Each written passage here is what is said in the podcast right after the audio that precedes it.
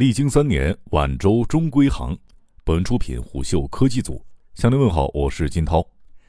二零二一年九月二十五号，据新华社消息，经中国政府不懈努力，当地时间九月二十四日，孟晚舟女士已经乘坐中国政府包机离开加拿大，即将回到祖国，并与家人团聚。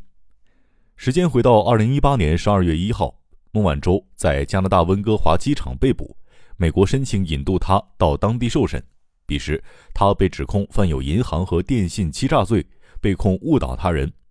二零二一年九月二十四日，经过一千多天，美国政府针对孟晚舟的起诉被撤销，引渡程序将终结，他终于可以回家了。当地时间下午一点多，孟晚舟通过视频在纽约联邦法庭出庭，法官问他：“你承认控罪还是否认控罪？”孟晚舟回答：“否认控罪。”美国检察官大卫·斯凯勒表示，针对他的所有指控都将被撤销，政府已经与孟晚舟律师达成延期起诉协议。具体的协议从二零一八年十二月一日被捕之日起，为期四年，二零二二年十二月一日结束。如果到二零二二年十二月一日他一直遵守协议，那么指控将被取消；反之，美国可以重新起诉。这意味着美国针对孟晚舟的欺诈案实际上已经结束。根据延期起诉协议，指控将被撤销。随后，美国司法部通知加拿大司法部长，将撤回引渡孟晚舟的请求，为放弃引渡扫清道路。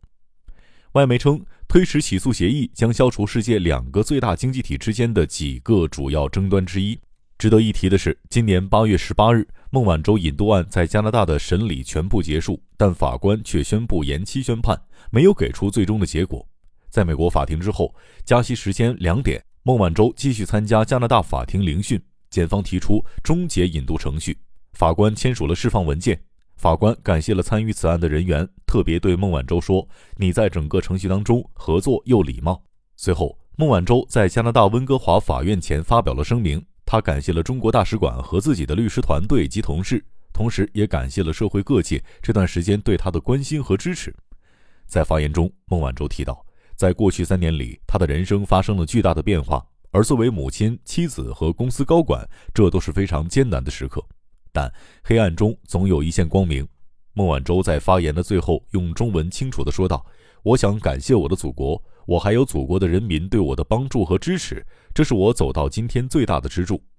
虽然孟晚舟不承认美国司法部的三项罪名——欺诈银行、密谋欺诈和电邮欺诈，但在协议当中承认司法部指控的事实，并承认是职务行为。根据这一次达成的延期协议，只针对孟晚舟本人，美国政府对华为公司的指控和制裁仍然存在。但不管如何，孟晚舟回国对于华为来说都是一个好消息。毕竟从2019年开始，华为一直在遭受美国的不公平对待。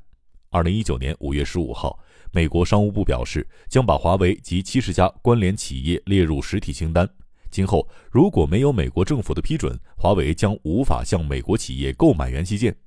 二零一九年五月二十一日，谷歌公司在特朗普的要求下，首先开始限制安卓系统和相关的应用在华为的使用。自此，华为断臂求生，一直在艰难的环境当中挣扎生存。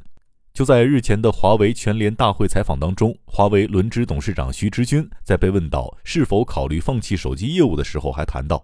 华为手机由于美国的制裁，没有芯片，确实面临很大的挑战。大家现在想要买华为的 5G 手机，基本买不到。但他强调，我们在多种场合表态了，华为不会放弃我们的手机业务，也不会把我们的手机业务出售。我们正在努力，努力再努力，让我们的手机业务在适当的时候重回正轨，这是我们的目标。二零一八年十二月一日，孟晚舟在温哥华转机的时候被捕，疑似涉嫌违反美国对伊朗禁令，向伊朗出售敏感科技，并以假账资料掩护。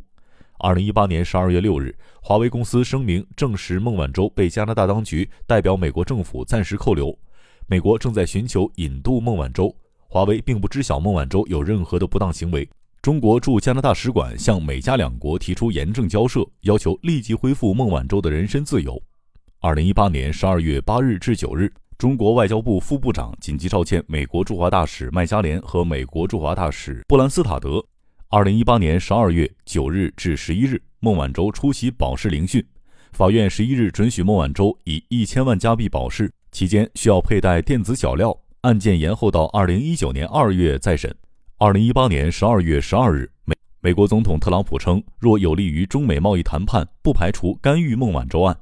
二零一九年一月二十八日，美国代理总检察长惠塔克、商务部长罗斯、国土安全部部长尼尔森等在美国司法部举行联合新闻发布会，宣布正式要求引渡孟晚舟，并以二十三项罪名起诉华为。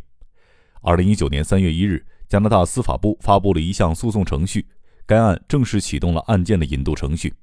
二零一九年三月六日，孟晚舟在卑诗省最高法院再次出庭。检察方律师表示，已经与辩方律师团队达成了协议，将此案延期至二零一九年五月八日再审理。二零一九年五月八日，孟晚舟出席行政聆讯，法院决定孟晚舟将在九月二十三日至十月四日之间处理案件的披露资料申请，同时批准孟晚舟搬迁至位于桑纳斯区的别墅。二零一九年九月二十一日至二十九日。孟晚舟一方要求终止引渡程序，法院进行相关聆讯。二零二零年五月二十二日，在长达五百天的软禁之后，加拿大法院宣布，预期将于二十七日裁决孟晚舟是否涉及双重犯罪等引渡案重要的关键。二零二零年五月二十七日，加拿大法院公布了孟晚舟引渡案的第一个判决结果，认定孟晚舟的案件符合双重犯罪标准，因此对孟晚舟的引渡案将继续审理。中国驻加使馆对此表示强烈不满及反对，并要求加拿大立即释放孟晚舟。二零二零年七月二十三日，华为律师向加拿大法院提交抗辩申请，希望终止执行美国的引渡程序。人民日报称，所谓孟晚舟案完全是美国炮制的政治案件，汇丰银行参与构陷、恶意做局、拼凑材料、捏造罪证。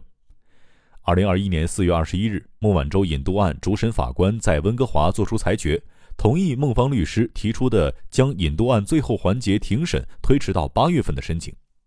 二零二一年八月十八日，孟晚舟引渡案结束审理，公布判决结果尚需时日。二零二一年九月二十五日，孟晚舟已经乘坐中国政府包机离开加拿大，即将回到祖国并与家人团聚。商业洞听是虎嗅推出的一档音频节目，精选虎嗅耐听的文章，分享有洞见的商业故事。我是金涛，下期见。